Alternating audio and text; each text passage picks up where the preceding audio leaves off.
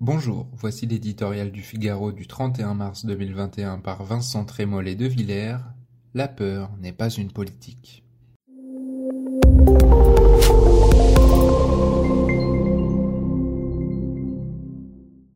Les chiffres tombent, toujours plus déprimants.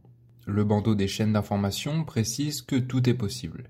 Les commentateurs commentent en assurant que jusqu'à la dernière seconde, le chef de l'État peut changer d'avis. Ce matin, conseil de défense certainement décisif, puis les paris pour savoir qui viendra vendre l'amer breuvage à la télévision. Véran, Castex, Macron La France attend fébrilement, en même temps qu'elle s'en désole. Qu'importe, c'est l'épidémie toujours recommencée. Un an que les Français assistent à cette triste liturgie. Un an qu'il faut subir, en plus de l'épreuve quotidienne, celle de la maladie ou de la vie rétrécie, les ordonnances médiatiques des nouvelles stars des plateaux de télévision.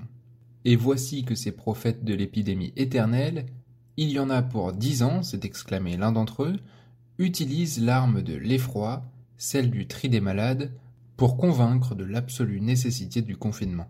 Puisque les réanimations débordent, on pourrait croire qu'il aurait été profitable d'augmenter le nombre de réanimateurs, de lits, de personnel. Las, à cette remarque de bon sens répond le sophisme du sachant. Le manque de lits impose les mesures de restriction, mais la multiplication des lits ne restreint pas l'utilité de ces mesures. Faut-il comprendre que l'hôpital crée le malade, comme dans la vulgate socialiste, la prison fait le délinquant? À vrai dire, l'avis qu'il propose rendrait neurasthénique le ravi de la crèche. Papy et mamie seraient encore cloîtrés dans la cuisine, nous aurions cessé de parler dans le métro comme l'a recommandé l'Académie de médecine, nous vivrions masqués jusque dans la chambre à coucher. On se moque volontiers des Français, qui se prétendent tous épidémiologistes. N'oublions pas cependant ces médecins experts, hauts fonctionnaires de l'APHP, qui s'expriment comme s'ils étaient omniscients.